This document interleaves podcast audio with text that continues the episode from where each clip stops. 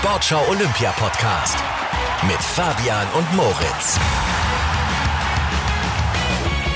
Ja, hallo und stellt euch mal vor, jetzt kommt so ein, so ein Stempelgeräusch. Genau, so ein Wusch. Wusch. genau. Und dann so eine tiefe Stimme, nominiert für den Deutschen Sportjournalistenpreis. Sind wir, ja, und da Mhm. freuen wir uns drüber. Vielen Dank schon mal an dieser Stelle und wir machen ganz genauso weiter, das können wir schon mal sagen. Jeden zweiten Dienstag gibt es eine neue Folge. Wir sprechen weiter mit Sportlerinnen und Sportlern, mit Funktionären, mit Trainerinnen und Trainern über den olympischen und paralympischen Sport. Wir haben Experten zu Gast und den heißen Draht natürlich nach Tokio zu unserer Korrespondentin und wir werfen Blicke hinter die spannenden Kulissen der ARD. Alles hier bei uns. Schön, dass ihr dabei seid. Und in dieser Folge haben wir zwei Frauen, die schon sehr viel erreicht haben und zu vielen Dingen auch eine klare Meinung haben. Isabel Wert ist die zweiterfolgreichste Olympiateilnehmerin aus Deutschland überhaupt. Sie ist beste Dressurreiterin der Welt, hat schon sechsmal Gold gewonnen bei Olympia, ist auch dieses Jahr in Tokio Favorit, wenn denn alles stattfindet. Kugelstoßerin Christina Schwanitz hat ja vorgeschlagen, die Spiele noch einmal zu verschieben und zwar aufs Jahr 2024 und dafür sehr viel Gegenwind bekommen. Und auch sie ist unser Gast in dieser Folge. Wir sprechen mit ihr auch über die Hater, darüber, warum sie sich unsicher ist, ob sie sich impfen lassen soll und wie sie es schafft, trotz dieses ja wirklich kompletten ganzen Corona-Mists immer noch gut gelaunt zu sein.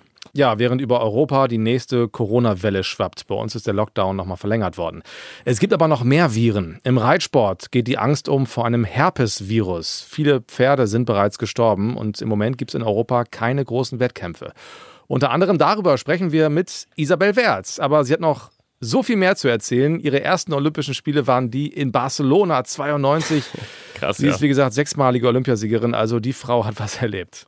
Und sie möchte natürlich auch in Tokio am Start sein. Inzwischen ist klar, Zuschauer aus dem Ausland dürfen diesen Sommer nicht einreisen nach Japan. Ja, und viel mehr ist eigentlich nach wie vor nicht klar. Also mal sehen, was noch kommt. Wir freuen uns auf eine Sportlerin, die nicht nur Kugeln weiht, sondern auch Gedanken anstößt. Den WM-Medaillensatz hat sie komplett. Bronze, Silber und Gold hat sie wahrscheinlich mehr gewollt als die Olympischen Spiele in diesem Sommer. Und das liegt nicht nur daran, dass sie bei Olympia bislang sich mit dem sechsten Platz begnügen musste. Herzlich willkommen im Sportschau Olympia Podcast, Christina Schwanitz. Hallihallo und Dankeschön. Ja, schön, dass du dabei bist. Äh, eigentlich solltest du jetzt im Trainingslager sein, glaube ich, ne? Aber bist du Richtig. nicht. Wo erwischen wir dich jetzt? Ich bin jetzt gerade äh, zu Hause und ähm, pflege meinen Rücken. Okay, ah, du, hast, ah, du hast Rücken, wie man auf Neudeutsch sagt. genau, genau. Ich Ja. habe Rücken, also ich habe Genick eigentlich. Ah, okay. Ähm, längere Geschichte. Ich habe mir letztes Jahr im Frühling in der Vorbereitung für Tokio ähm, ziemlich schweren Bandscheibenvorfall in der Halswirbelsäule ähm, eingesammelt, sagen wir es jetzt mal so bösartig.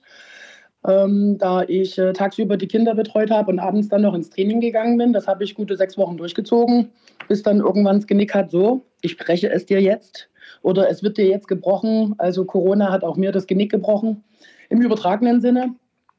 Musste dann ja recht lange aussetzen. Also ich war fast drei Monate zu Hause, um das auszukurieren und äh, mit langer Reha-Maßnahme und Zeit und Geduld, was ja jetzt nur nicht so meine Stärke ist.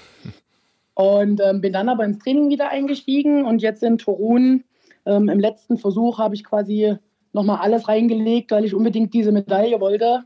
Und die Medaille habe ich bekommen, aber die Bandscheibe hat halt auch gesagt, ich bin wieder da. Ja, okay. Aber ja, dann trotzdem erstmal herzlichen Glückwunsch nochmal zur Bronzemedaille. Ähm, großer Erfolg, auch mit dieser Ja. Vorgeschichte.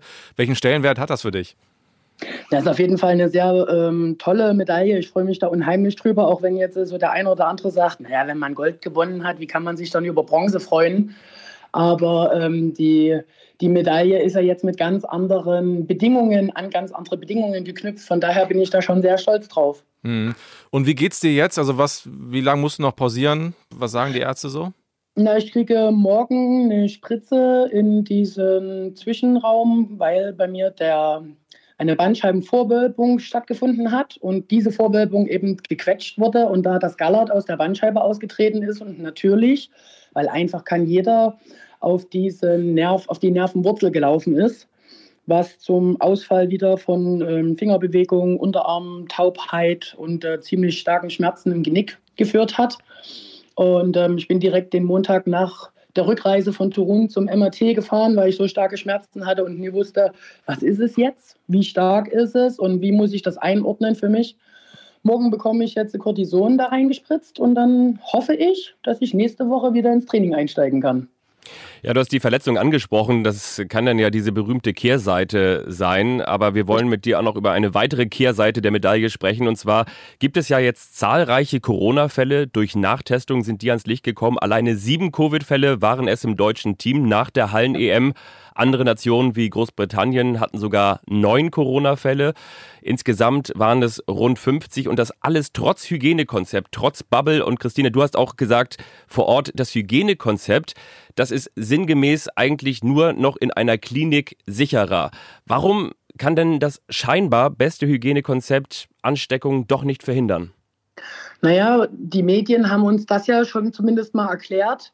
Ähm, du, man kann sich das überall holen. Es ist, wir müssen, wir sollen ja nicht aus Spaß Masken tragen und nicht aus Spaß Abstände halten und unsere, unsere Kontakte minimieren, soweit es geht, weil eben das Virus sich ständig verändert und es überall ist. Also das heißt, ich bin auf dem Weg ins Trainingslager, gehe nochmal tanken, fasse die Tapfsäule ohne Handschuhe an, äh, bezahle dann an der Kasse und greife mir ins Gesicht. Theoretisch kann das reichen. Oder ich gehe ins Testzentrum, fasse die Türklinke an und vielleicht, bevor ich mir die Hände desinfizieren kann, fasse ich mir ins Gesicht oder äh, streiche mir ins Auge oder was weiß ich. Oder man hat eine kleine Wunde oder irgend sowas. Also das kann ja schon reichen. Das ist ja genau das Problem an diesem Virus, dass das so hoch ansteckend und dementsprechend auch hochgefährlich ist. Und ähm, man darf eben auch nicht vergessen, wir sind Menschen und keine Stühle. Wir stellen uns also jetzt nicht in unsere Wohnung, in unser Auto oder irgendwo hin und ver ver verweilen dann eben 24-7 da, sondern wir müssen uns ja trotzdem bewegen, einfach des Inneren raus. Und man kann sich nicht nur einsperren und selbst wenn man, man geht einkaufen oder egal wo, man kann sich eben überall holen. Und es steht auch nirgendwo dran. Wenn es so einfach wäre, könnte man sich ja locker leicht schützen davor.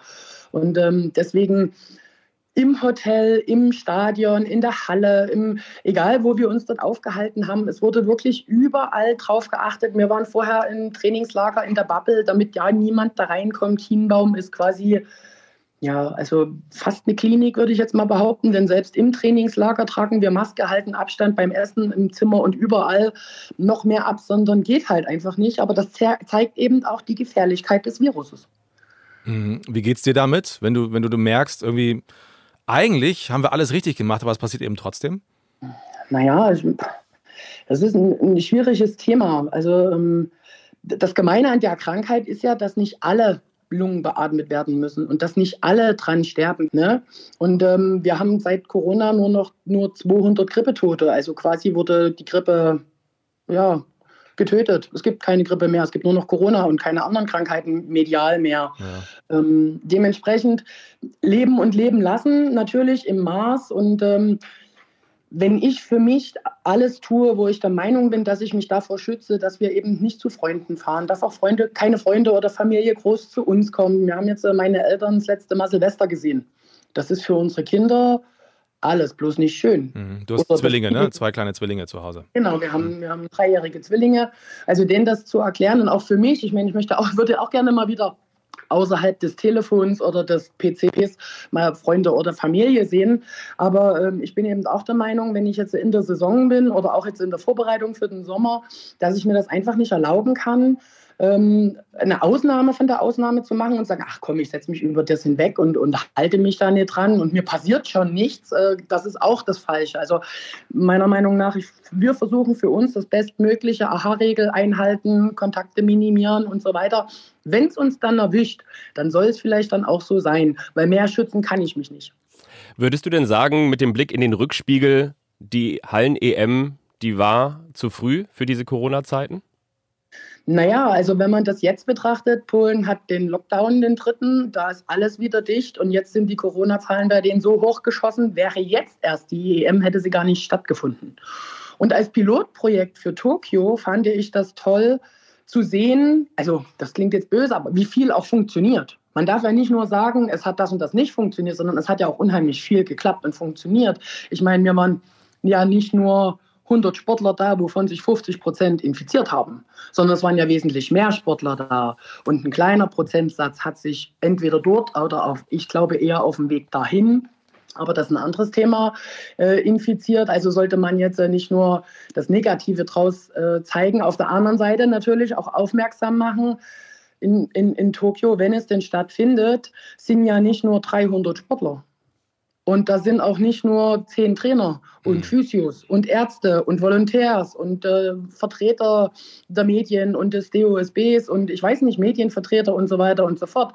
Und ob, ich weiß nicht, ich für mich kann das nicht, könnte es nicht verantworten zu sagen, ich gehe davon aus, es ist alles sicher, wir lassen Tokio stattfinden. Aber ich ja. werde auch nicht gesagt, das ist das andere. Ich persönlich, ne? das ist alles meine Meinung. Absolut. Und ich wollte dir auch gar nicht ins Wort fallen, habe es trotzdem gemacht. Du hast gerade eben sie alle aufgezählt, die da vor Ort sein werden, die Betreuer, Staff und so weiter und so fort. Es werden aber definitiv keine ausländischen Fans vor Ort sein. Also dann auch keine deutschen Fans, die da die Fahnen schwenken. Was macht das mit dir, diese Vorstellung? Naja, es, es äh, ist ja nicht nur Tokio, es sind ja viele Wettkämpfe. Ich durfte ja jetzt äh, dieses Jahr Gott sei Dank schon ein paar Wettkämpfe machen. Bei uns ist äh, in der Leichtathletik, oder ich glaube, ich spreche da für alle Sportler, ähm, der Fan ist immer der, der im, im, im Rücken sitzt und einen nochmal pusht und motiviert. Also es ist egal, ob das jetzt beim Fußball ist, der zwölfte Mann, oder in der Leichtathletik, der da eben nochmal mitklatscht und den Sportler dazu animiert, nochmal alles zu zeigen und nochmal alles zu geben und sozusagen mit dem Schwung des, des ähm, Zuschauers dann nochmal mehr vielleicht über sich hinauszuwachsen. Und das fehlt unheimlich. Also der Veranstalter hat die Möglichkeit, einen Applaus einzublenden oder er lässt es. Und meistens wird ein Applaus eingeblendet, weil was hat er für eine Wahl? Er muss das binnen Sekunden oder Hundertsteln entscheiden. Und selbst wenn jetzt wie bei uns der Stoß schlecht ist, wird eben dann ein Applaus eingespielt, wo du denkst, hm. aber wie soll das der Veranstalter anders regeln, um überhaupt irgendwie Stimmung auch für einen Sportler aufkommen zu lassen? Ne? Und ähm, ich finde das schon sehr schade. Ich hatte habe das große Glück, dass ich schon drei, an drei Olympischen Spielen teilnehmen durfte, mit Publikum, mit Olympic Park, mit Begegnungen der anderen Sportler aus, aus, aus der Welt, mich mit Leuten unterhalten zu können und eben nicht nur aus der Leichtathletik. Und das wird alles entfallen. Also dieses, dieses wir, wir präsentieren das, was wir das ganze Jahr geübt haben, weltweit, zentral an einem Ort. Das passiert dann halt einfach nicht, weil kein Austausch sein sollte. Hm, ich höre da auch raus, dass du nach wie vor recht kritisch gegenüber der Veranstaltung bist. Du hast ja vor ein paar Wochen auch äh, gesagt und diese Aussage hat ziemlich hohe Wellen geschlagen, dass du eigentlich dafür bist, das alles abzusagen und alles einfach auf 24 zu schieben, damit wir eben als, als Welt erstmal Kraft haben, dieses Virus zu bekämpfen. Würdest du das jetzt immer noch so sagen? Also einfach ist das sicherlich nicht. Und ich bin sehr froh, dass mich da jetzt, also dass ich keine Entscheidungsgewalt habe, weil ich da wahrscheinlich viele Hater auf meiner Seite also nicht nur hätte. Ähm, ich persönlich kann ja nur für mich sprechen. Ich würde lieber auf 24 die Spiele schieben und sagen, wir haben die Welt hat noch mal zwei Jahre Zeit mit Impfstoff, mit Impfkampagnen, mit unterschiedlichen, nicht nur diesen drei, die jetzt angeboten werden oder vier, wenn man jetzt den russischen noch mit reinnimmt, das unter den Leuten zu verteilen, einfach um zu sagen, okay, die, die, die Krankheitsgefahr, dass Menschen dran sterben, wird zumindest erstmal minimiert. Wir lernen, wie lange der Impfstoff in uns überhaupt wirkt oder ob man dann immer wieder impfen muss, inwieweit man immer noch diesen Virus weitergeben kann und die, die Infektionszahlen und auch die Sportler ein Stück weit auch aus dieser emotionalen Verantwortung rauszunehmen. Fahre ich jetzt nach Tokio, riskiere ich, dass ich mich anstecke, riskiere ich, dass ich andere anstecke, riskiere ich, mich von anderen anstecken zu lassen und das dann an meinen Trainer, an Familie und so weiter wegzugeben. Riskiere ich oder lasse ich mich impfen und wie weit kann ich dann immer noch jemanden anstecken oder eben nicht? Was passiert, wenn ich mich nicht impfen lasse? Und so Sachen, das sind ja alles so.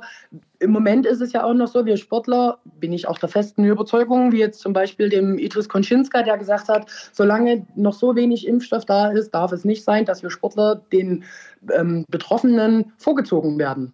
Weil wir sind jetzt nicht die Kategorie, die jetzt äh, lebensgefährlich äh, betroffen sind, im Gegensatz zu, zu Rentnern oder eben Vorerkrankten. Hm. Der Generaldirektor des DLVs meinst du, ne? Richtig, Wollte genau. nur mal ganz kurz aufklären. Ja. Genau, ja. Cindy Rohleder hat am Wochenende im Deutschlandfunk gesagt, ähm, diese Ungewissheit macht einen schon so ein bisschen irre. Also wir, wir sind ja tatsächlich jetzt wirklich wieder an so einem Punkt, wo wir alle gar nicht wissen, was in drei Wochen ist. Wie geht's dir damit? Ja, natürlich macht mich das auch kirre und natürlich ist er jetzt, äh, also grundsätzlich ist es so, ich werde deswegen nicht anders oder weniger trainieren. Ganz im Gegenteil, ich konzentriere mich trotzdem auf die Sommersaison, aber dieser Name Olympische Spiele hat nicht diesen Fokus wie die letzten Male. Ähm, ich werde trotzdem mein Bestes geben, ich werde mich trotzdem vorbereiten und wenn Tokio ist, dann ist das vielleicht nochmal dann ein größerer Anreiz, aber da ich kann mich nicht auf was vorbereiten, wovon ich nicht weiß, ob es ist oder nicht. Das ist so wie, ähm, äh, mal sehen, ob ich in drei Wochen ein Kind kriege, ich werde es mal sehen. Und wenn es dann eine Woche vor Entbindung, fange ich dann an, mich damit zu beschäftigen oder eben nicht, sondern das ist halt auch eine lange Vorbereitung, auch mental so. Und ich, ich möchte, diese Enttäuschung wäre dann, glaube ich, letztes Jahr war ich unheimlich enttäuscht und was ich da alles für geopfert habe, um überhaupt dann nach Tokio fahren zu können und ähm, also nicht nur mit dabei zu sein, sondern dann auch mich um eine Medaille mitzubewerben. Und dann kam mein Bandscheibenvorfall und dann kam die Absage. Natürlich war ich dann erstmal erleichtert, dass ich Zeit gewonnen habe. Aber in dieser Situation sind wir jetzt dieses Jahr ja wieder. Also ich bin jetzt wieder in der, fokussiere ich mich jetzt auf Tokio oder sage ich, nee, ich, ich, stelle mich breiter auf und konzentriere mich eher auf die Diamond League Meetings, wo ich ja auch diese internationale Konkurrenz habe finden denn die Diamond League Meetings überhaupt statt? Also das ist ja alles mit so einem Fragezeichen versehen. Von daher sage ich einfach, gut, ich will im Mai im Trainingslager schon eine gute Leistung abbringen können, um dann gut gewappnet sozusagen in die Sommersaison zu starten, ohne jetzt dieses feste Ziel Tokio erstmal zu haben. Hm, ich stelle mir das sehr schwer vor, dass man gar nicht ja, so genau weiß, wie die, wie die Saison verläuft. Gibt's das ist auch sehr schwer, weil, weil ja auch die Sponsoren dann sagen, wie glaubst du nicht, dass das willst du nicht nach Tokio fahren? Das hat habe ich niemals gesagt und das würde ich auch niemals sagen. Aber solche Wenn, Rückmeldungen kamen, ja, nach deiner Äußerung? Ja, na klar. Wenn Tokio kommt, fahre ich dahin. Qualifiziert bin ich und ich will dort mein Bestes geben. Jetzt vor kurzem stand eben auch ähm, Zitat, äh, was in der Zeitung stand, Christina Schwanitz äh, muss sich überlegen, wenn dann nur mit Impfstoff oder nur geimpft, dass ich dann mit mir nochmal ins Gericht gehe, ob ich dann nach Tokio fahre. Zitat Ende. Das stimmt ja so nicht, sondern ich habe gesagt, wenn ich geimpft werden muss, um nach Tokio fahren zu können, muss ich mit mir ins Gericht gehen, ob ich dann doch eher die Impfung über mich ergehen lasse und nach Tokio komme oder nicht. Hm. Das hat mit Tokio überhaupt gar nichts zu tun. Bist du generell skeptisch der, der Impfung gegenüber? Also ich bin grundsätzlich ein Freund von Impfungen. Unsere Kinder sind geimpft, wir sind geimpft. Also das ist, ist ein kleiner Pieks, ist nichts gegen eine irgendwie Masern oder sonst irgendwelche Krankheiten, um Gottes Willen. Aber ich fühle mich eben immer noch nicht genug aufgeklärt. Es, es gibt noch keinen Arzt jetzt äh, im Sportbereich, der sich jetzt mal hingestellt hat und gesagt, so, wir klären euch jetzt mal auf, welcher Impfstoff wie bei euch im Körper wirkt. Was macht der Impfstoff, wenn du gerade im Trainingslager bist? Was macht die Impfung mit dir, wenn sie jetzt gerade passiert ist? Wie lange muss man dann anhalten und erstmal weniger trainieren? Was ist, wenn ich geimpft werde, zwei Tage später einen Wettkampf habe und in dem Wettkampf einfach nicht meine volle Leistung abrufen kann? Oder dann eben die Woche. Ich habe manchmal in einer Woche geplant, zumindest mal, ne? zwei Wettkämpfe. Was ist, wenn das genau da davor ich geimpft wurde und deswegen die Wettkämpfe nicht so äh, absolviere, wie es das Training vorher abgezeigt hatte? Was passiert dann mit dieser Leistungseinschätzung? Das sind alles so Sachen, da hat noch keiner jetzt, äh, woher auch? Das ist ja das Problem. Wer soll sich hinstellen und sagen, das passiert dann mit dir so und so? Weil unser Körper, ich weiß nicht, wie ich auf diese Impfung reagiere. Hm. Das, das ist eigentlich meine Angst, dass ich dann nicht mehr leistungsfähig bin. Hm, ja, da fehlt komplett die Erfahrung einfach. Ne? Aber würdest du dir auch trotzdem so ein bisschen mehr wir, Kommunikation auch von den Verbänden wünschen, dass die ein bisschen gezielter auf euch zugehen, auf euch Sportlerinnen und Sportler? Ähm, ja, also ich, ich, würde, ich würde gerne haben wollen, dass sich ein Arzt, der sich damit halt beschäftigt auch und ähm, da voll in der Thematik ist, was weiß ich, so wie wir jetzt, äh, einfach einen Teamcall macht und dann sagt so, was habt ihr für Fragen? Äh, schreibt die uns vorher auf und wir klamüsern das alles auseinander und nehmen uns dann die Zeit, äh, um das alles mal einzeln zu erklären und was es für Verhaltensregeln dann auch gibt. Mhm. Also so, und was für Konsequenzen daraus gezogen werden. Also, wie gesagt, was ist, wenn ich an dem Tag einfach nicht leistungsfähig bin, weil da die Impfung noch nicht lange genug her ist? Ja, so Sachen. Halt, hm. Wessen Aufgabe wäre das dann? Vom DLV oder vom Olympiastützpunkt? Wer wäre da zuständig? Na, ich würde eher sagen, der Deutsche Olympische Sportbund. Okay, ganz oben. Also das geht ja jetzt nicht nur um uns Leichtathleten, sondern es betrifft ja alle Sportler.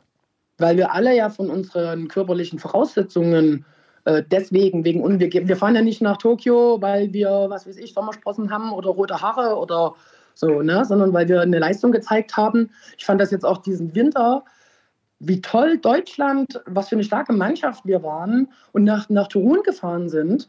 Ähm, das fand ich, hat, hat keiner so richtig irgendwie wahrgenommen oder wurde nicht wertgeschätzt, dass man unter diesen Corona-Bedingungen doch so tolle Leistungen erstmal auch bei unseren deutschen Meisterschaften gezeigt wurden und damit dann nach Turun gefahren ist. Das ist, äh, fand ich sozusagen nochmal erschwerlicher.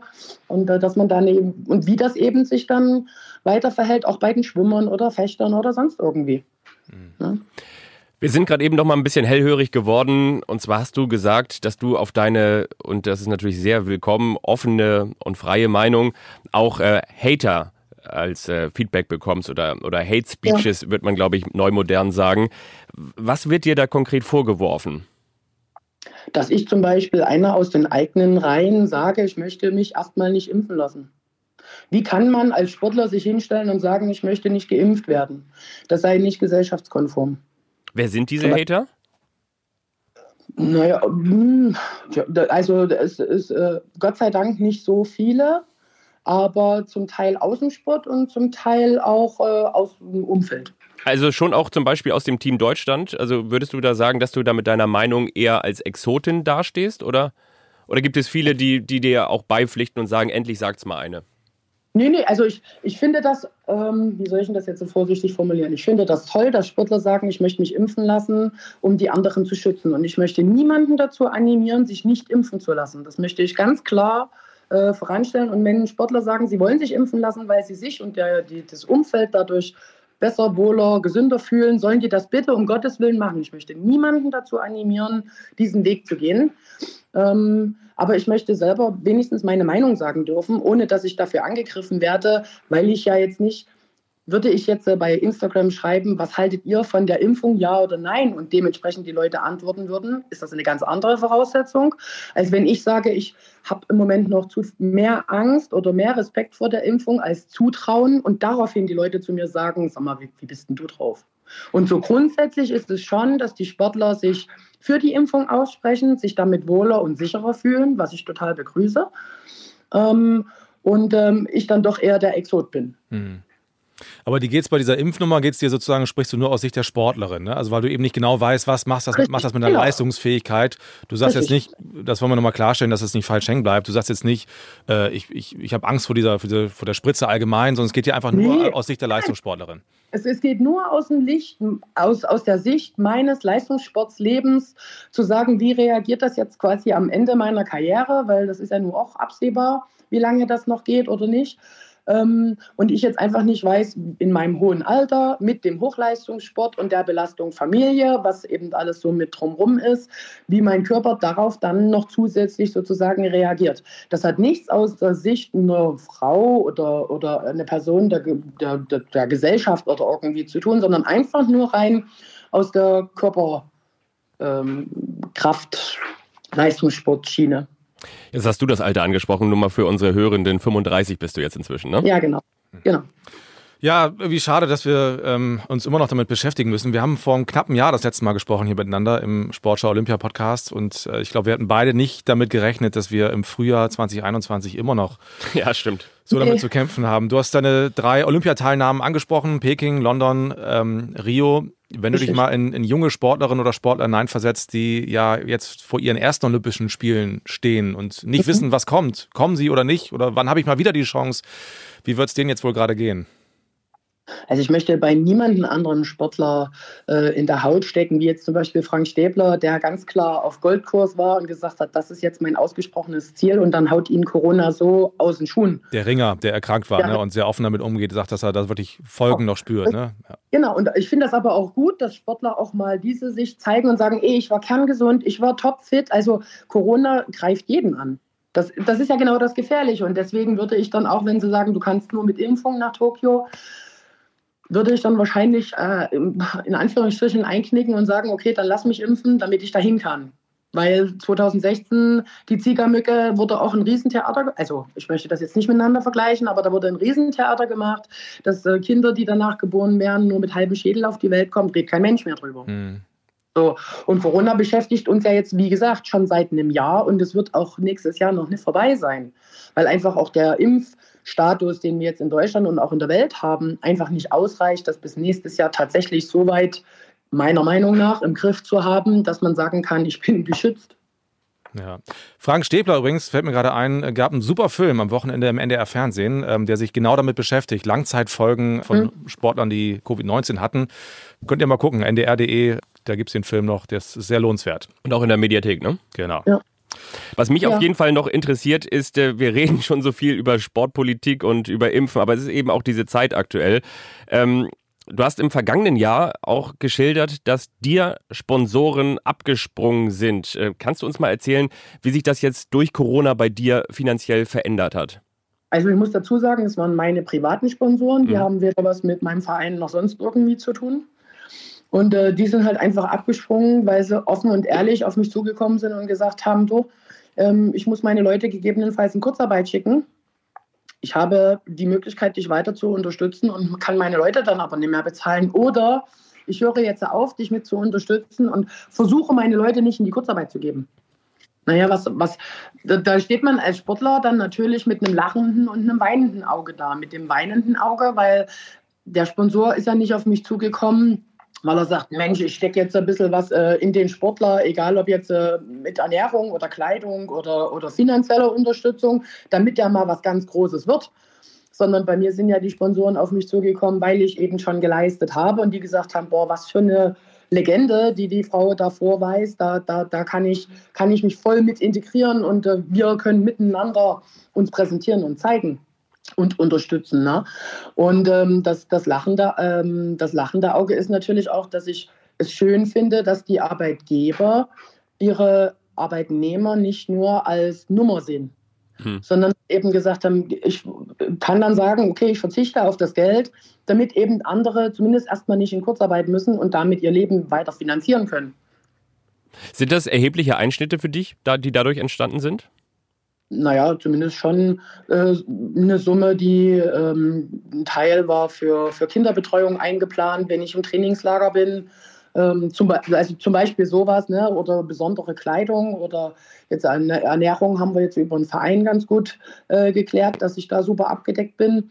Aber da muss man sich jetzt erstmal andere Wege suchen, um diese Förderung, die man quasi eingeplant hat, anders aufstellt, um trotzdem diese Lebensweise. Ich muss ja trotzdem ins Training fahren, ich brauche trotzdem Klamotten, ich brauche trotzdem Schuhe, ich brauche trotzdem andere Ernährung und ich fahre trotzdem ins Trainingslager. Also wir waren jetzt äh, zwischen äh, Weihnacht, äh, Silvester und, und, und März waren wir, glaube ich, hm, vier oder fünf Wochen, nee, das ist mehr, einige Wochen weg.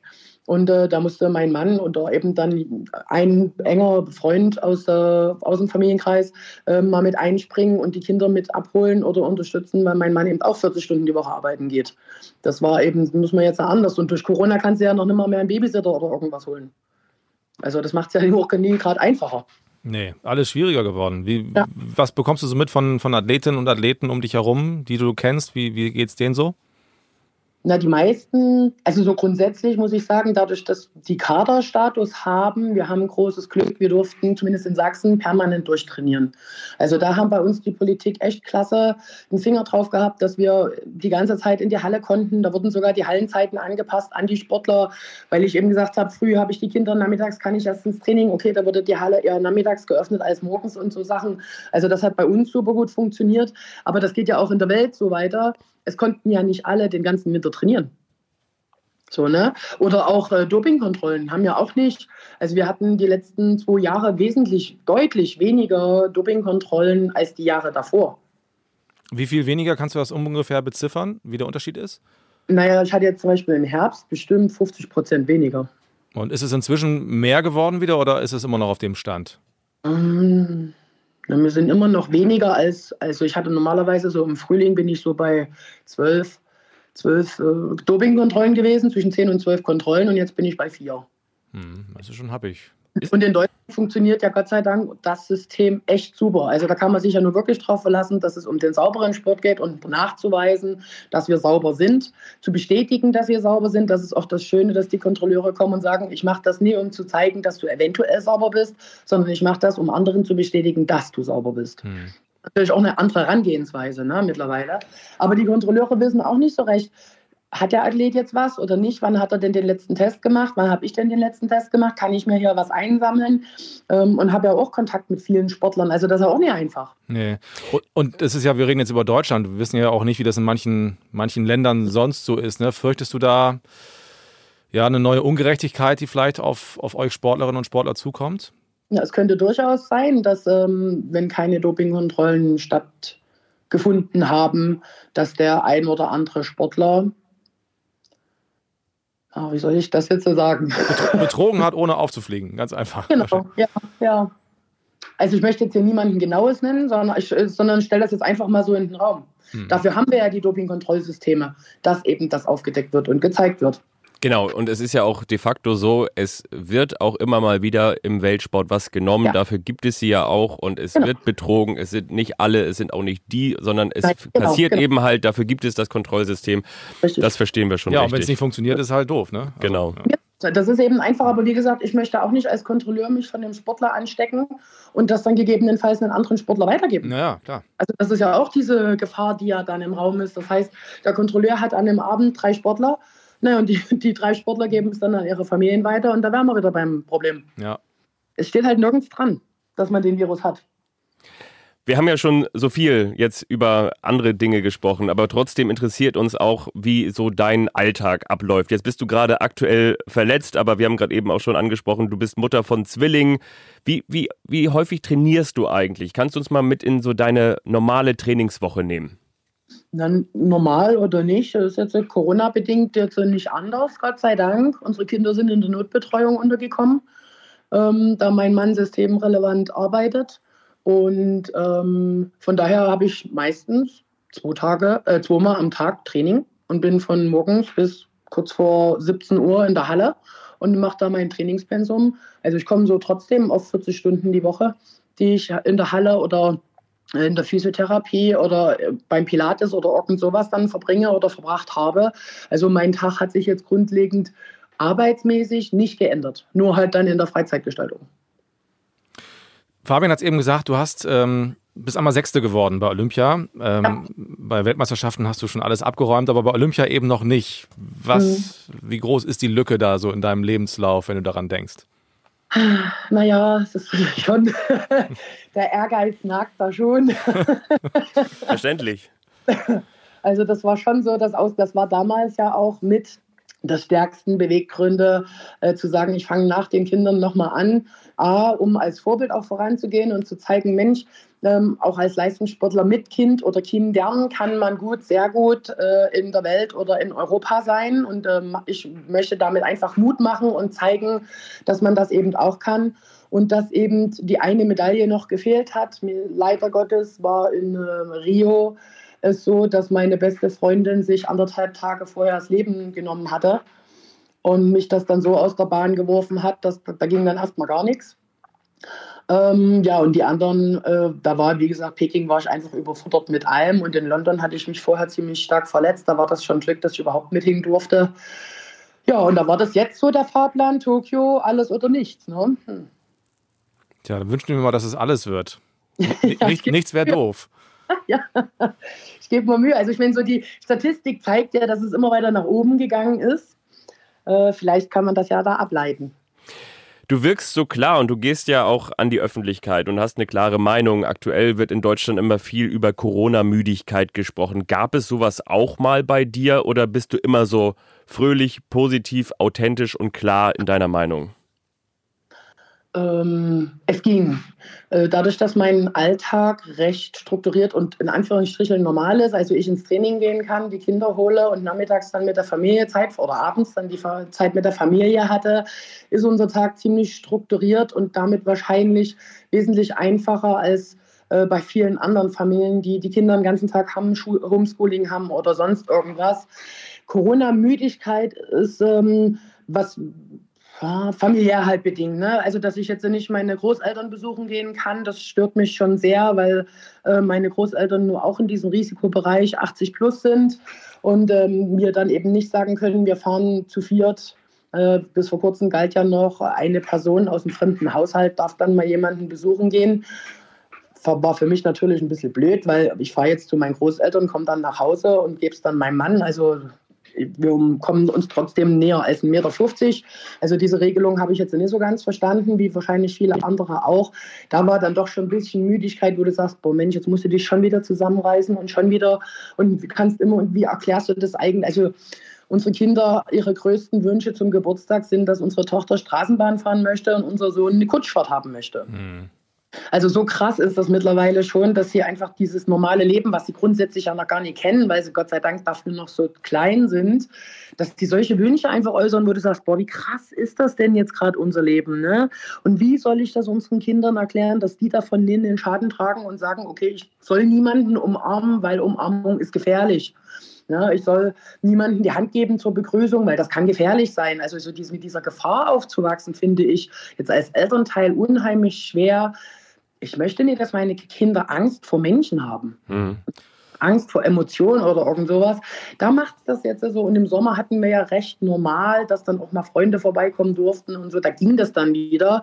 Aber jetzt ist dieser, wir verschieben den Lockdown zu Lockdown zu Lockdown und wieder ein Datum und wieder ein Datum und wieder ein Datum. Es macht es nicht leicht. Und dann als Vorbild voranzugehen, was ich möchte. Ich möchte den anderen zeigen, dass ja, wir, die Politiker machen das ja nie, um uns zu ärgern die machen das auch nie, um zu zeigen, Edge Badge, ich habe einen längeren Arm als ihr und ihr müsst machen, was ich sage, sondern die wollen uns schützen. Ja. Und das ist das, was man, glaube ich, auch mal wieder den Menschen nahebringen muss, zu zeigen, dass kein Politiker der Welt das macht, um, um die Gesellschaft irgendwie zu kränken oder mit Absicht in den Ruin zu treiben oder sonst irgendwas, sondern das ist halt einfach was Globales. Sie sollten es vielleicht ein bisschen anders formulieren. Ja, ja, aber das vergessen, glaube ich, viele, ne? Auch dass auch mhm. Virologen warnen nicht vor der Gefahr des Virus, äh, weil sie es geil finden, sondern weil nee, sie genau. die Gefahr eben sehen. Ne? Sie kennen sich damit aus und genau. sind eigentlich nur die Überbringer der schlechten Nachricht und werden ja teilweise übelst beschimpft.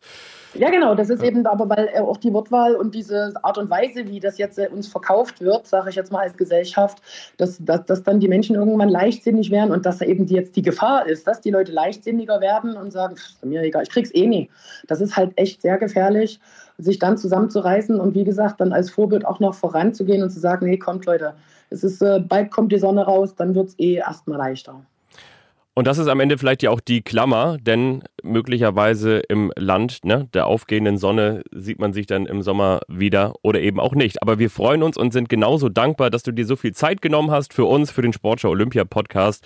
Und wir wünschen dir natürlich auch nochmal alles Liebe und bleib gesund. Danke, Christina danke. Schwanitz. Vielen Dank, danke. Das hat Spaß gemacht. Ja. War sehr ehrlich, ne? Bevor wir gleich zu Isabel Wert kommen, äh, sagen wir euch nochmal, was wir in der nächsten Folge vorhaben. Das wissen wir schon, oder? Genau, da sprechen wir mit Matthias Meester, mit einem der berühmtesten Behindertensportler Deutschlands. Absolut lustiger Typ. Schaut gerne mal bei Instagram vorbei. Ja, aber der ist gut drauf. Freue ich ja. mich wirklich drauf. Wir sind verabredet mit Friedhelm Julius Borcher, dem Präsidenten des Deutschen Behindertensportverbandes. Und mit Alexander Bommes, der zusammen mit Jesse Wellmer in Tokio durch das Programm im ersten führen soll vorher noch bei der Fußball-EM ist und wahrscheinlich auch noch gar nicht so richtig genau sagen kann, wie das alles aussehen wird. Da freuen wir uns jetzt schon drauf, genau wie auf den nächsten Gast in dieser Folge. Sie ist die zweiterfolgreichste Olympiateilnehmerin aus Deutschland überhaupt. Sie hat unglaubliche zehn Olympiamedaillen gewonnen, sechs davon in Gold. Ihre erste 1992 in Barcelona. Und in Tokio gehört sie auch zu den großen Favoritinnen. Willkommen im Sportschau Olympia Podcast Isabel Wert. Ja, schönen guten Tag. Hallo. Ja, Hallo. schön, dass du dabei bist. Es ist ein bisschen unhöflich, gleich mit der Alterstür ins Haus zu fallen, aber als du vor knapp zwei Jahren 50 geworden bist, da hast du gesagt, Ruhestand, ich werde 50 und nicht 100. Was treibt ja. dich noch an? Ja, also es macht mir immer wieder neu äh, oder immer nach wie vor Spaß, ähm, mit Pferden zu arbeiten und ich habe nach wie vor eine ähm, einen großen Spaß, Wettkampf zu betreiben und, ähm, und ja, diesen, diesen, diesen, diesen Kick habe ich nach wie vor noch und deshalb äh, werde ich auch noch ein paar Tage weitermachen. Solange ich mich sportlich auf Augenhöhe bewegen kann und nicht da irgendwo um Platz 15 mitkämpfe, werde ich es noch ein paar Tage tun. Ja, und wenn man Interviews von dir liest oder wenn man Reportagen, Interviews sich auch anschaut und wenn man dir so zuhört, wie du über die Pferde oder über deinen Sport sprichst, ist eigentlich auch mit jedem Wort zu hören, mit wie viel Freude du dabei bist. Woher kommt diese Leidenschaft? Ja, ich habe das große Glück, einen Sport betreiben zu dürfen, der mit einem Lebewesen, mit einem Tier zu tun hat. Und deshalb wird es auch nie langweilig. Ähm, es ist anders, glaube ich, als in allen anderen Sportarten wo man irgendwann vielleicht die Tatanbahn, vielleicht die, die Schwimmhalle oder den Fitnessraum nicht mehr sehen kann, weil man vielleicht auch irgendwann im Kopf leer ist. Ähm, das ist mit Pferden eben überhaupt nicht so. Es gibt bei jedem Pferd irgendwie eine neue Aufgabe, ein neues Problem. Ähm, dieses Himmelhoch jauchzen zu Tode betrübt, äh, diese, diese Entwicklung über Jahre hinweg macht einfach unglaublich viel Spaß. Und es ist ähm, ja eben nicht langweilig. Man, man wird nicht leer, man hat immer wieder eine neue ähm, Herausforderung. Und das ist das Besondere an unserem Sport. Äh, es gibt immer eine neue Antwort, äh, nicht immer eine zufriedenstellende, aber es ist einfach ähm, ein sich ständig entwickelnder Prozess der deshalb auch nie langweilig wird. Und es ist eben auch die Liebe zu den Tieren. Deine Eltern sagen über dich, Isabel ist ein Ehrgeizling, sie hat das Talent bekommen und es genutzt. Und sie sagen eben auch, sie nimmt ein Pferd wie einen Menschen. Macht das eine gute Dressurreiterin oder einen guten Dressurreiter aus? Ja, also wie du gerade schon gesagt hast, das, das, das Pferd als solches, die Leidenschaft zum Pferd, die Liebe zum Tier, das ist das, was einen jeden Tag in den Stall treibt und was am Ende des Tages jeden Tag die Motivation ist. Ähm, äh, und das Ausbilden, ähm, ich, ich vergleiche das sehr gerne mit einer Kindererziehung, mit der Ausbildung eines Menschen, weil es am Ende des Tages nichts anderes ist. Ähm, das Pferd, das äh, wird drei, vierjährig, äh, kommt es in der Regel zu uns in den Stall. Das Pferd hat unterschiedliche äh, Entwicklungsprozesse, hat unterschiedliche ähm, Probleme, der eine mehr mental, der nächste körperlich, sich immer wieder neu in ein Pferd hineinzudenken, die Vision zu entwickeln, wie könnte das Pferd, was jetzt drei- oder vierjährig ist, in fünf, sechs Jahren aussehen? Ist es dann ein Championatspferd? Das ist einfach ähm, am Ende des Tages unglaublich spannend und äh, motivierend und ähm, dass dann auch immer wieder diese, diese, diese Empathie und diese emotionale Basis einen äh, begleitet. Ähm, das ist eben das Besondere an unserem Sport und das macht mir einfach immer wieder ähm, diese, diese, dieses, die, ja, dieser Kitzel, dieses Besondere aus, mich ähm, mit den Pferden auseinanderzusetzen und zwar nicht auseinandersetzen im negativen Sinne, sondern mit den unterschiedlichen äh, Problemen oder Highlights äh, das weiter auszufallen. Und muss ein Pferd eigentlich auch talentiert sein oder ist es eigentlich bei jedem Pferd eine Frage des Trainings? Ja, also es ist von ganz großem Vorteil, wenn das Pferd äh, talentiert ist und viel Talent mitbringt. Ähm, nein, Spaß beiseite. Äh, ohne das entsprechende Talent ähm, kann man im Spitzensport mit einem Pferd nicht bestehen. Das kann man jetzt vielleicht einfach mal ganz platt mit einem, äh, mit einem Formel-1-Wagen ähm, vergleichen. Also ein äh, Michael Schumacher hätte vielleicht in einem Minardi auch nur annähernd ähm, äh, die Erfolge gehabt, die er äh, eben mit äh, einem Ferrari oder äh, einem Mercedes gehabt hat. Und genau das Gleiche ist eben auch mit, mit den Pferden. Also mit dem entsprechenden Grundtalent ausgestattet, ähm, dann noch mit der, in der richtigen Kombination. Ich sage mal, nicht jedes tolle Pferd ist bei jedem Reiter richtig aufgehoben, sondern die Chemie muss stimmen die ähm, äh, einfach das, die, das Partnerschaftsgefühl, das Zusammengehörigkeitsgefühl muss stimmen, die Chemie muss stimmen und dann ist ganz viel möglich. Natürlich kann der bessere Reiter ein wenig mehr ausgleichen und auch mehr, mit mehr Erfahrung mehr ausgleichen als der unerfahrene oder weniger talentierte Reiter. Aber wenn man am Ende des Tages um eine Goldmedaille mitreiten will, dann muss das Pferd schon ganz viel Talent mitbringen. Kam der Michael Schumacher-Vergleich, Formel-1-Vergleich jetzt gerade so oder hören wir da eine Formel-1-Leidenschaft raus? Also ich habe generell eine Sportleidenschaft, aber natürlich habe ich mir auch sehr gerne die Formel 1 angeschaut und schaue es auch äh, nach wie vor gerne an, äh, wobei ich das natürlich äh, zu Zeiten von Michael Schumacher noch lieber angeschaut habe. Dein sportliches Zuhause ist nicht der Rundkurs, sondern das Viereck. Du bist die beste Dressurreiterin der Welt geworden, ähm, haben es eben schon mal gesagt, 1992. Das waren deine ersten Spiele, da hast du auch dein erstes Gold gewonnen mit der Mannschaft. Ähm, und wir haben wieder unser großes Archiv geöffnet und etwas gefunden. Es geht um Gold bei der Mannschaftsdressur hier im Polo Club von Barcelona, wo tiefe Wolken hängen und im Augenblick Isabel Wert, die 23-jährige Jurastudentin aus Rheinberg im Parcours ist, mit dem neunjährigen Fuchs Wallach in Hannover gezogen, Gigolo, die Europameisterin des letzten Jahres, sie wurde es in Donau-Eschingen, hat Gigolo wirklich fantastisch vorbereitet und hat hier alles gegeben, was in dem Pferd steckt. Und sie geht nun in die letzten Aufgaben hinein, Übergänge von der Passage zu Piaffe und von der Piaffe zur Passage. Und sie grüßt jetzt in diesem Augenblick die Richterjury. Und nun darf man gespannt sein. Das muss das Gold sein für die deutsche Olympia-Equipe, bestehend aus Nicole Uphoff, Monika Dioresco und Isabel Wert.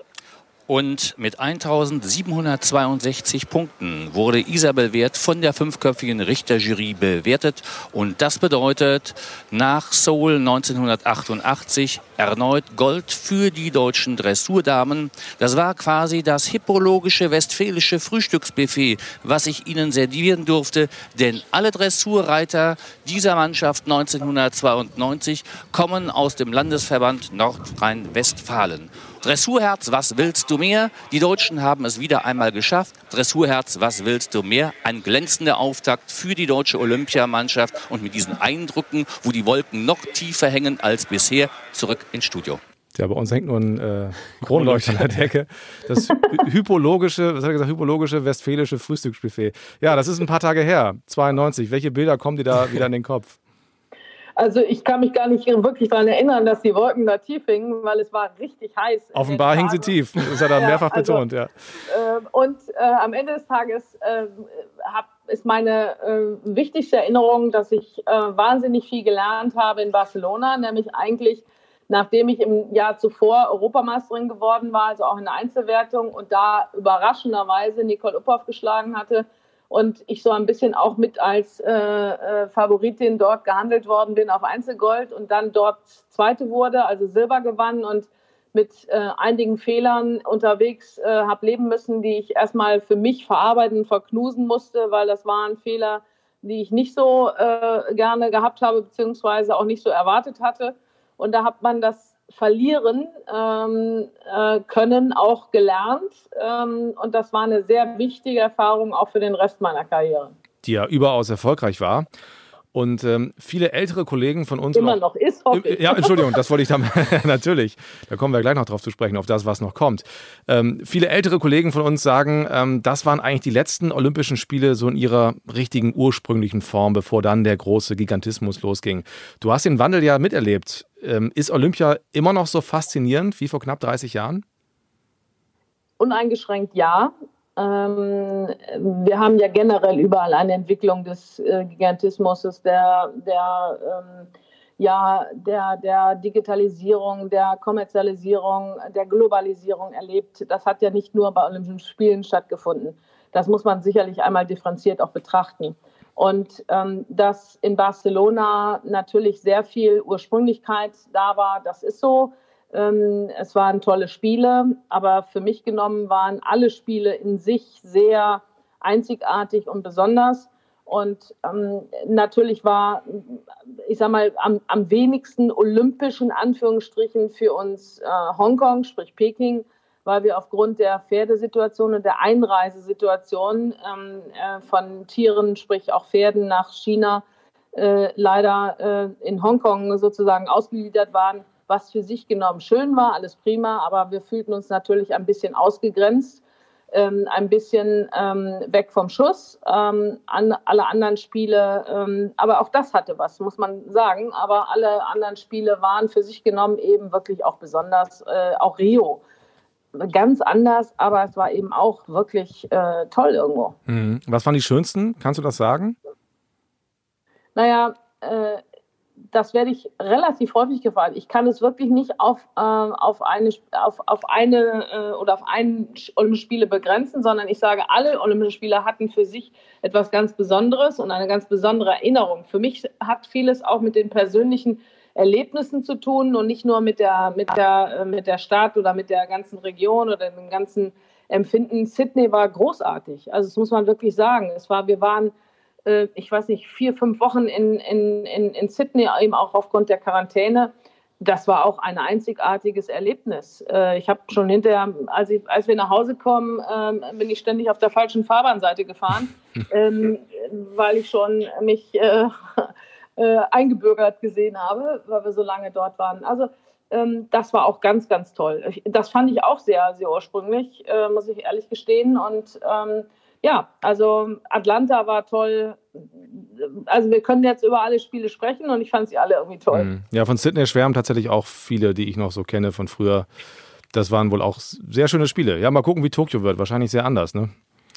Ja gut, alles, was jetzt äh, im Rahmen der Pandemie abläuft, ist anders. Äh, das ist auch wirklich, äh, das wäre total unfair, das in irgendeiner Form mit den anderen Spielen äh, zu vergleichen. Wir, wir, müssen ja sowieso abwarten, wird es tatsächlich stattfinden. Wir hoffen alle, dass es stattfindet, selbst auch wenn es ohne äh, Zuschauer stattfindet oder ich sage mal ohne zumindest ausländische Zuschauer. Mhm. Aber ich denke, als Zeichen für den Sport, für an, am Ende des Tages auch für alle, die, die sich äh, im Rahmen dessen vorbereiten, wäre es ein großartiges Zeichen, wenn wir wirklich dahin fahren können.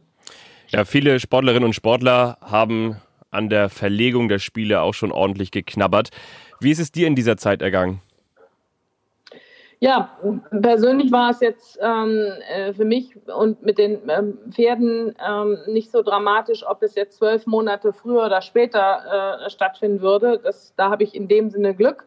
Äh, aber natürlich äh, sehe ich auch andere Sportler, die äh, entweder gerade auf dem Zenit ihrer Laufbahn waren, gesagt haben, noch einmal Olympische Spiele in 2020 und dann höre ich auf und sich jetzt nochmal aufraffen mussten und ähm, in der Hoffnung, dass sie das äh, in diesem Jahr eben noch erleben dürfen, äh, da teilzunehmen. Und das ist ähm, so etwas nimmt man als Sportler ja schon wahr. Das ist äh, eine sehr, sehr schwierige Situation.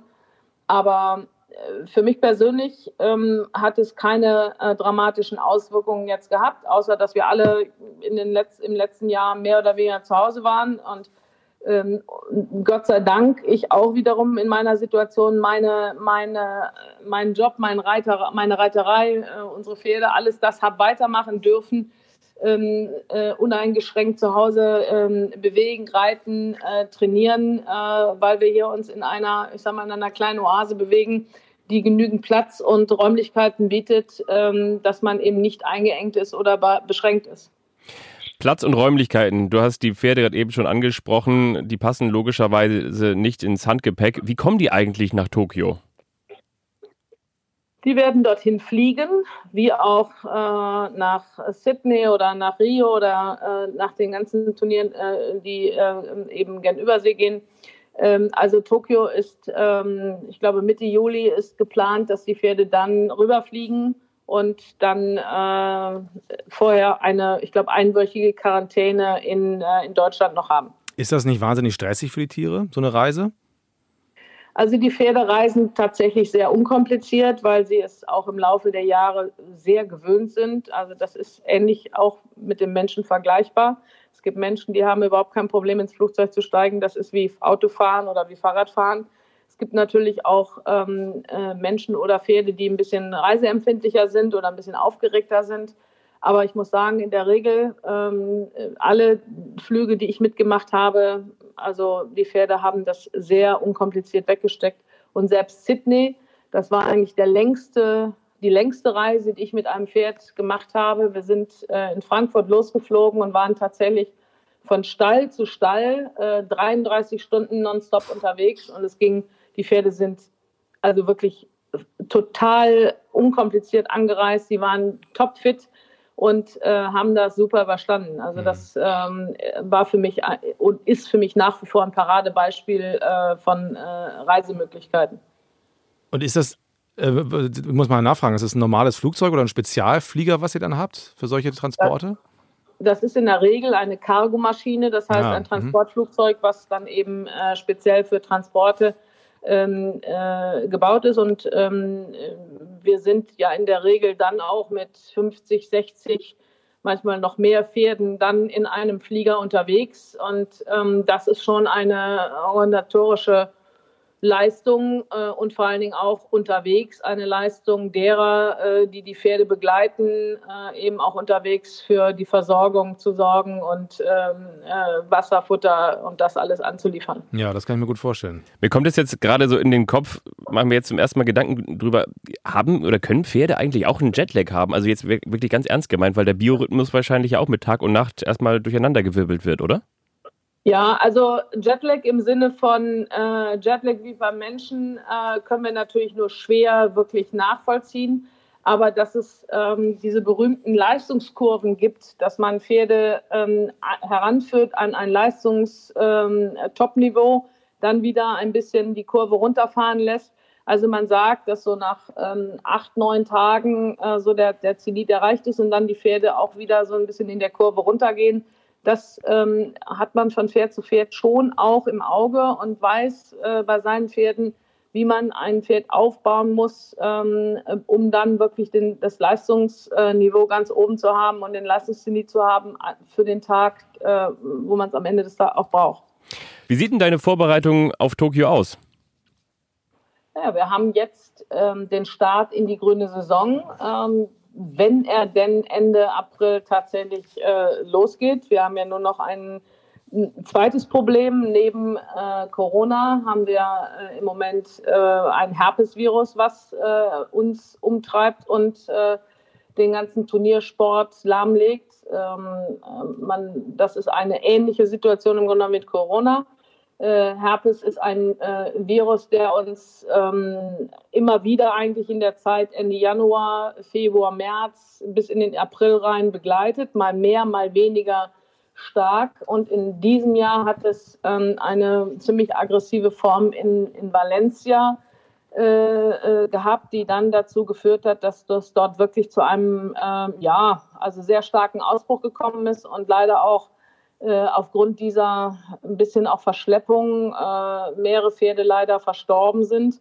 Und das hat dazu geführt, äh, um diese ähm, letztlich auch Verschleppung einzudämmen, dass im Moment unsere ganzen internationalen Turniere auf Eis gelegt sind. Und ähm, wir werden heute auch noch eine Entscheidung der äh, deutschen FN hören, ob wir ähm, dann von deutscher Seite auch der Empfehlung äh, des Internationalen Verbandes folgen und bis zum 11. April alle Turnierveranstaltungen abgesagt haben, um dann am Ende des Tages äh, eigentlich erst verspätet Mitte April in die Saison reingehen zu können. Mhm. Ja, es sind schon viele, viele Pferde leider gestorben, auch an dem Virus. Wie nimmst du die Stimmung wahr, die Angst so in der Reiterwelt gerade? Also ich nehme ähm, das Herpesvirus sehr, sehr ernst. Äh, wir selber haben einmal durch eine ähm, Verschleppung äh, vor vier, fünf Jahren äh, im eigenen Stall Herpes gehabt. Das wünsche ich meinem schlimmsten Feind nicht. Und wir haben wirklich zwei Monate hier den Stall zugehabt. Ich habe ihn auch im Moment zu. Wir, Im Moment dürfen keine ähm, anderen Pferde rein oder raus, ähm, weil ich sehr wohl weiß, wie schnell ein solches Virus sich ähm, überträgt und übertragen lässt, äh, übertragen lässt, auch durch Menschen. Äh, also alle Mitarbeiter und Reiter sind auch gehalten, ähm, wenn sie andere Ställe besuchen, Kleidung zu wechseln.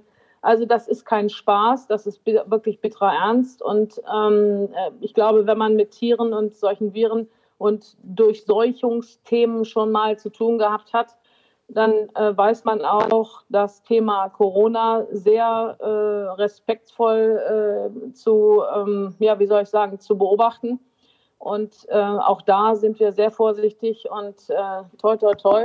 Im Moment ähm, haben wir äh, bislang großes Glück gehabt und ich hoffe, das bleibt so. Und ähm, wie gesagt, also mit Herpes sind wir genauso vorsichtig wie mit Corona. Mhm. Sind deine Pferde geimpft?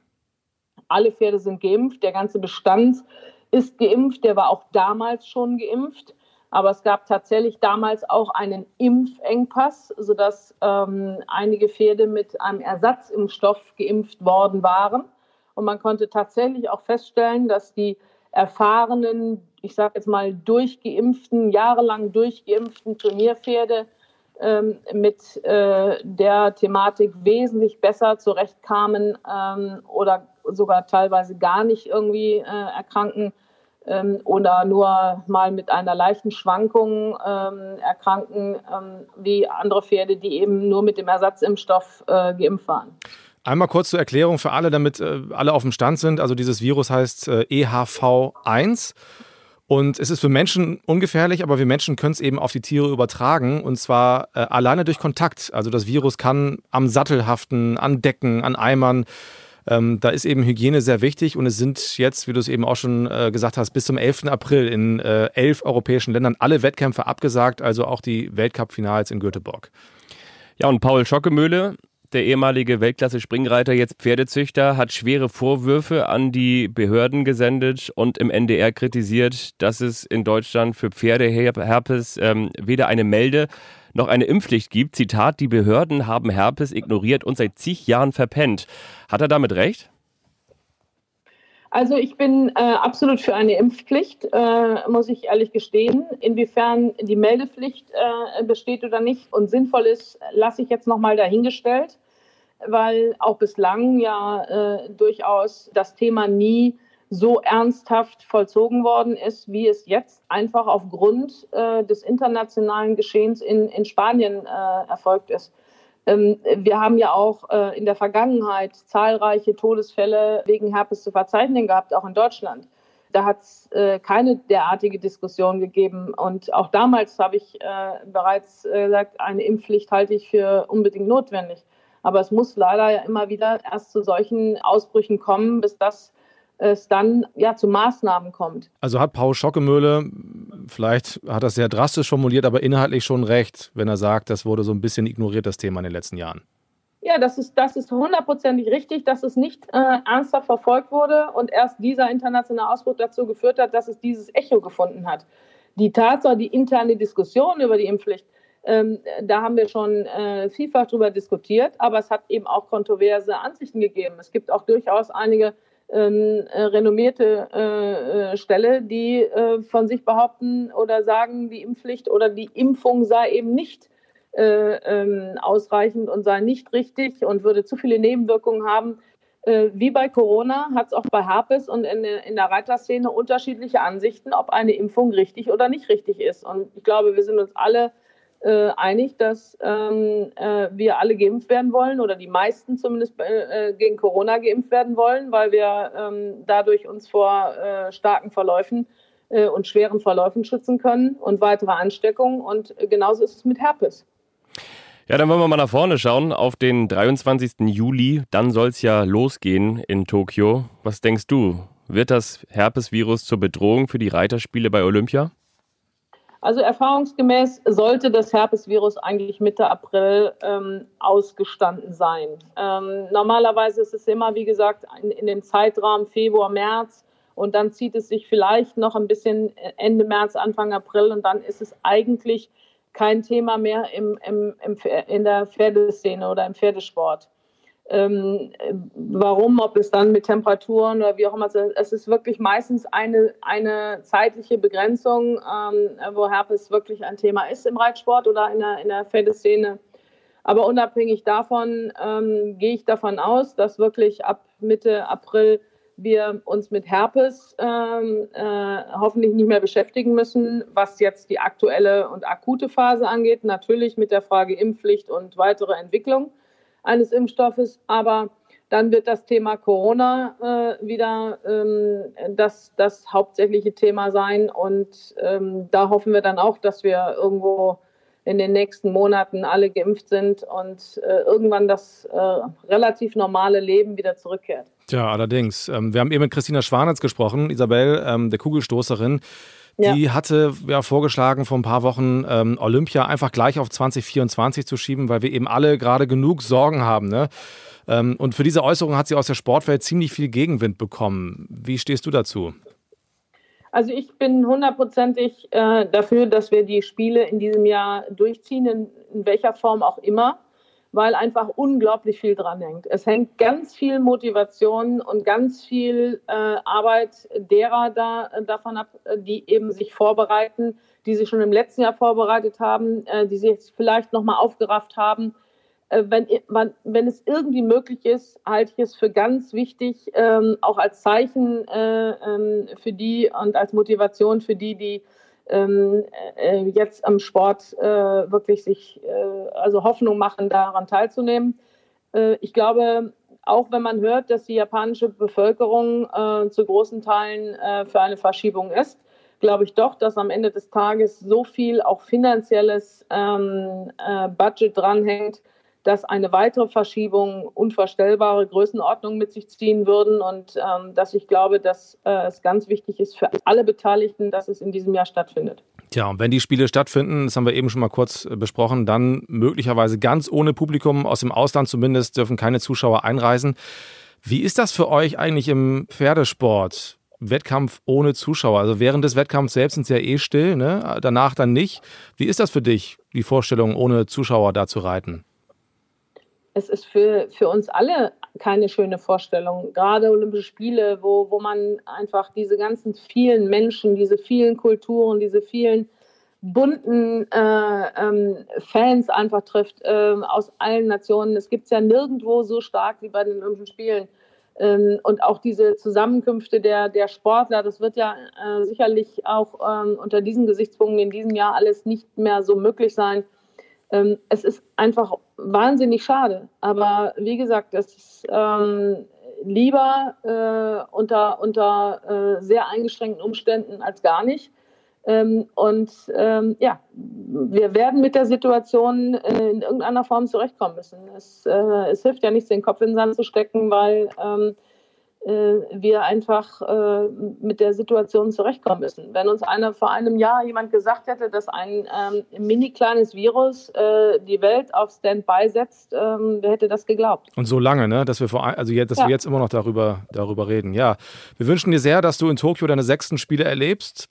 24 in Paris, dann die siebten. Schauen wir mal. So, wir, wir, wir, gehen immer in kleinen Schritten voraus. Okay. Ich sage ja, solange ich wettkampffähig bin und äh, weiter tolle Pferde zur Verfügung habe, ähm, äh, werde ich einfach ähm, auch den Spaß äh, und den Wettkampf, äh, ähm, solange ich den so machen kann, auch den Wettkampf äh, weiter frönen. Und du könntest noch die, die erfolgreichste ja. deutsche Olympionikin überhaupt werden. Ne? Also Birgit Fischer hat im Kanu zwölf geholt, du bist jetzt bei zehn Medaillen. Machst du das Dutzend auch noch voll? Also das ist nicht meine Zielsetzung, ähm, ob es mir jemand glauben mag oder nicht, äh, sondern äh, es ist wirklich ähm, der Sport als solches und ob ich dann auf der besten Liste mit äh, 10, 11 oder 12 Medaillen stehe, das ist etwas, was ganz am Ende ähm, dann nice to have ist und toll ist, aber nicht meine Zielsetzung ist. Und du warst nie Fahnenträgerin bei Olympia. Du könntest dich jetzt hier offiziell bewerben. Nein, ich, äh, über, um sowas bewirbt man sich nicht. Und auch das ist nicht etwas, wo, äh, wo ich ähm, äh, drüber nachdenke, sondern ehrlich gesagt ähm, lehrt das Pferd äh, viel Demut, dass man immer erst drüber nachdenkt, ähm, wenn man wirklich dabei ist und, und abreißt. Und vorher hofft man, dass alles gesund und fit bleibt. Und es ist eben nicht nur die Gesundheit des Reiters, sondern vor allen Dingen auch des Pferdes maßgeblich und da kann jeden Tag was passieren und dann ist aus der Traum. Und deshalb äh, bleibt man da ganz äh, bodenständig.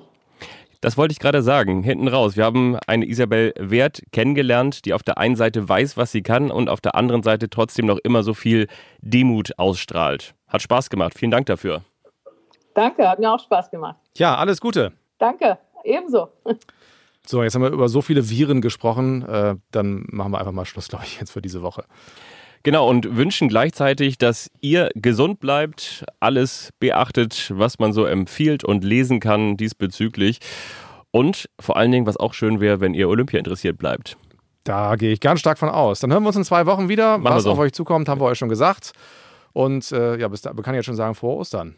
Stimmt. Frohe Ostern euch. Frohe Ostern. Tschüss. Macht's gut. Tschüss. Den Sportschau Olympia Podcast findet ihr unter anderem auf sportschau.de und in der ARD Audiothek.